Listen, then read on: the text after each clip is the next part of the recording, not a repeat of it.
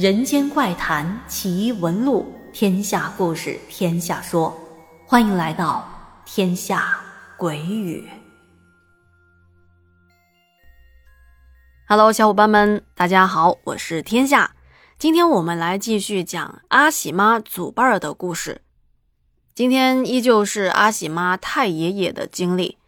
之前咱们讲过，太爷爷出生在清朝的末期。家境优越，是一个很会玩，也是很喜欢玩的主。他长大成年以后呢，就特别的喜欢打猎。大概在他快三十岁的时候，当时他住在徐州，有一回准备去江苏的盐城的大丰捕鹿，捕什么鹿呢？麋鹿啊！当然了，现在在江苏大丰这边已经成立了国家自然保护区。所以呢，是不能随便的去抓捕这些野生动物的。回到故事中来，他爷爷和之前一样，他左牵黄，右擎苍，就是带着猎犬和猎鹰，在家丁们的前呼后拥下，骑着高头大马一路飞奔。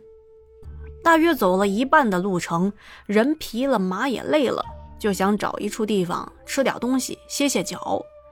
刚好就来到一个小村子。这个小村子不大，村口的位置有个小面馆，他爷爷就想在那面馆吃点东西休息一下。刚坐下来没一会儿，就被面馆对面一个很奇特的书画摊儿给吸引住了，就是这个卖字画的地方啊。要知道，在一个落后偏远的小村子看到卖字画的。那还真有点稀奇。更稀奇的是，这个摊位的摊主很不一般。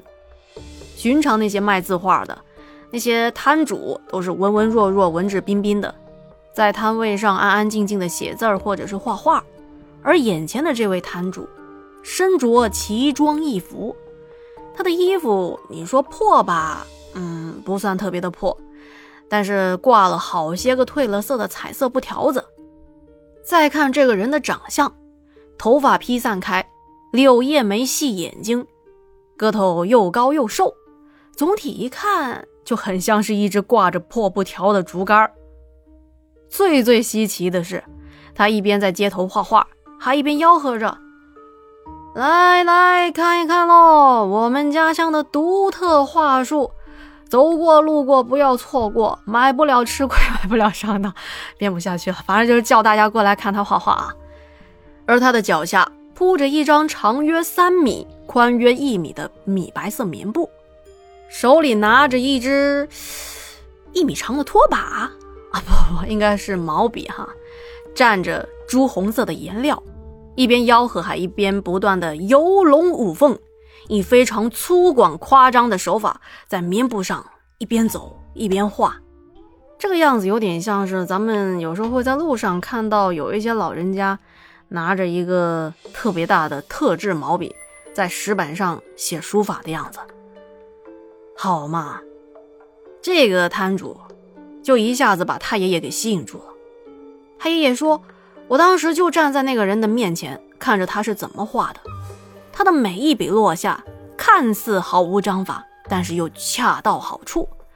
不一会儿，一幅栩栩如生的画就被他描绘了出来。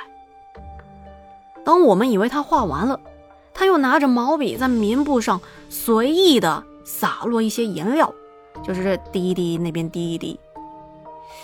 我在那看着看着，诶。这幅画里的东西怎么就活起来了呢？那些看似是画笔随意滴落的颜料，就像是被赋予了生命一般，成为了活灵活现的小血人。而这幅画中间那一大块面积的红色，就像是一团炽热的太阳。滴落在棉布上的那些小血人，走动起来，并且做出一些动作。他们围绕着这团太阳翩翩起舞，接着朝这个太阳跪了下来。在我看来，这幅画想表达的意思好像是，嗯，老百姓们担心太阳发怒，所以呢要做一些仪式来祭拜太阳。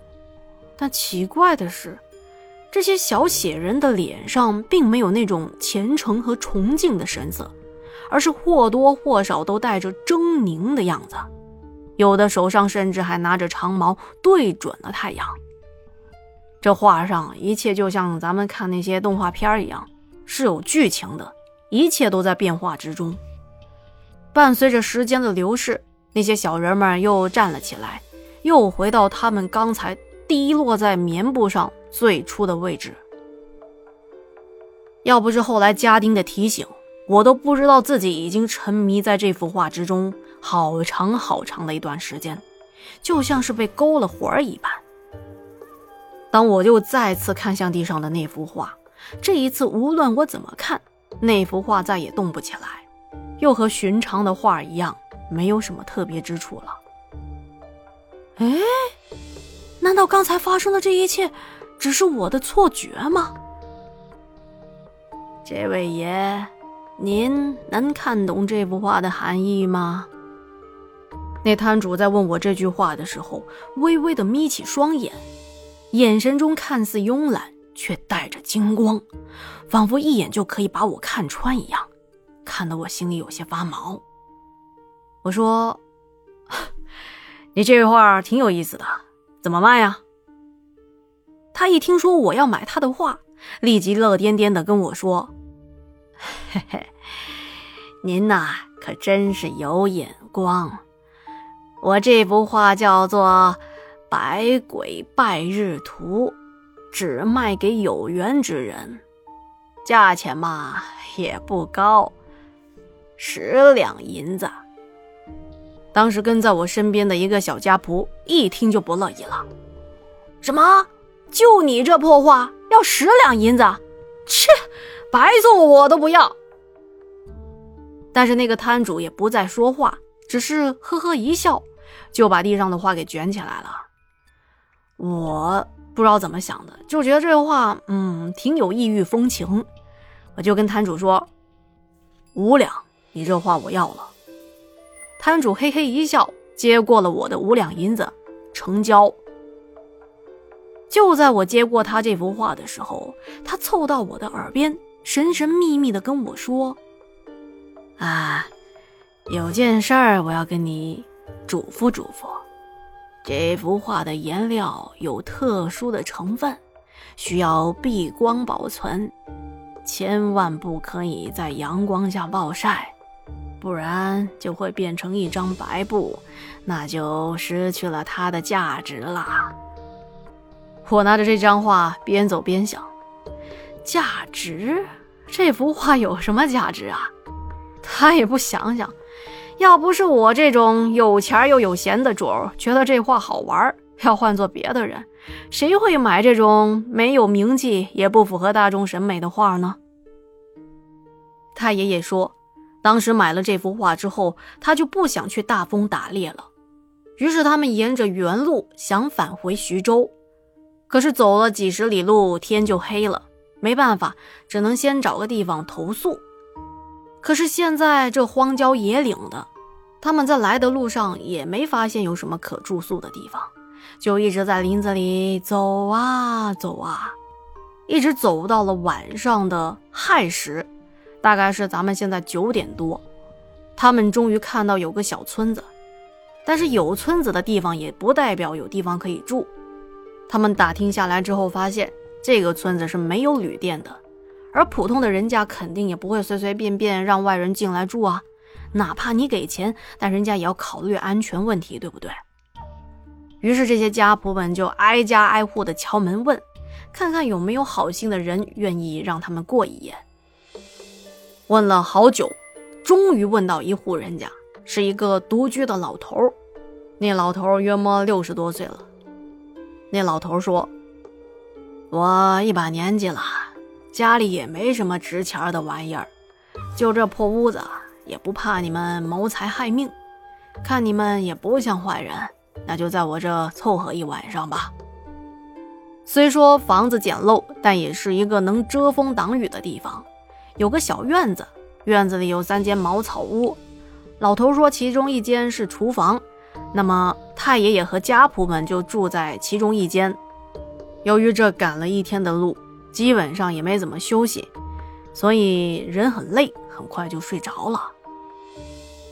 可是这天晚上，太爷爷睡到半夜的时候醒了，他睁眼一看，眼前的景象吓得他连大气都不敢出。他说：“我睡着睡着，突然就醒了，然后一睁眼就看到满屋子。”都是血红色的人，这些血淋淋的人见缝插针的站满了整间屋子，有的站，有的坐，长啥样呢？呃，没有太具体的样子，就是人形，然后浑身都是鲜血，红红的，个个面目狰狞的看着他。当时太爷爷就被吓得大叫一声，身边的家仆们也被他给吓醒了。都来问：“哎呀，少爷，少爷怎么了？”太爷爷就把刚才看到的景象描述了一遍。大伙们听完，个个都很害怕，都不敢睡了，纷纷收拾东西，起身就往屋外走，因为担心啥？担心是不是这屋子不干净？他们的动静吵醒了隔壁屋的老头。在老头了解完这件事之后，老头就跟他们说：“村里有个懂这些事儿的人。”然后连夜就过去把这位先生也请过来了。那是一位中年男人，那男人就问了一下太爷爷他们的最近的情况，想了解一下他们这些天都去过什么地方，见过哪些人，做了什么事情。了解下来之后，那先生让太爷爷把他们今天刚买的那幅画拿出来。那先生一看这幅画，倒吸了一口凉气。说这话阴气太重，肯定是人的血画的。太爷爷就很吃惊啊，说：“你怎么知道这是人血画的呀？”那先生见爷爷他们一脸的惊愕，就跟他们解释：“啊，是这样的，这种类似的画我之前也见过。最近也不知道是从哪来的一些会一些邪术的人。”他们会用一些掺杂了人血的颜料来画一些害人的东西。你要是不小心买了这种画，那可就危险了。之前我们村有个年轻人也买了这种画，但是没过多久就去世了。听说他去世之前天天做噩梦，做梦梦到什么程度？梦到分不清现实还是梦境，最后就在噩梦中直接被吓死了。他过世之后，他媳妇儿也性情大变，卷了家里所有的贵重财物要去别的地方。要不是公公婆婆觉得事情蹊跷，一路跟踪媳妇儿，来到一个卖画人的家里，才了解了事情的真相。原来这画不仅会吓死人，还会蛊惑他人的心智。因为他媳妇儿之前是大门不出二门不迈的，也从来没见过这卖画的人。所以说，他媳妇儿就是被蛊惑了，才会连人带着财物羊入虎口。后来还是他公公婆婆发现之后，连拖带拽的把媳妇儿带回家。但是这媳妇儿还是三天两头的，就想逮着机会往卖画的那个人家里跑。他们家也是没辙，才找到了我。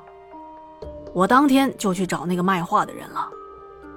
可我发现已经人去楼空，这种江湖术士本来就是打一枪换一个地方，一有什么风吹草动，早就溜之大吉，根本就不可能找得到他们。我呢，也只能帮他们把那幅画烧毁，然后再通过一些其他的方法，让他们家的媳妇儿恢复清明。至于他们家的儿子已经去世了，我也无能为力。我看了您这边的情况，还算是来得及补救。依我看，您现在只是受到了短暂的惊吓，还不至于受到太大的伤害。不过从您的这幅画来看，这个人的法力可比我之前遇到的那个要高明得多。我还得出去一趟，帮您处理这些事情。不过现在眼下之急，先把这幅画给烧了，然后我再出门处理吧。太爷爷说：“当那一幅诡异的画燃烧起来，竟然飘出了一股烤肉的味道。